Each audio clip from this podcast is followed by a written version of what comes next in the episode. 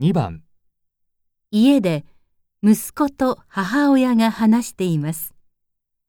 母親はこの後まず何をしますか？お母さん、ポストにこれが入ってたけど、ああ、郵便局からね。留守の間に荷物を持ってきたのよ。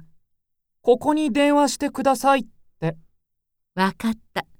その紙はそこに置いといて。明日の朝にでも電話しとくから。でも、この荷物の中身、食べ物だって書いてあるよ。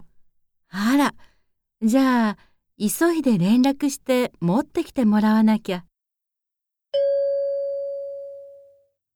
母親はこの後まず何をしますか？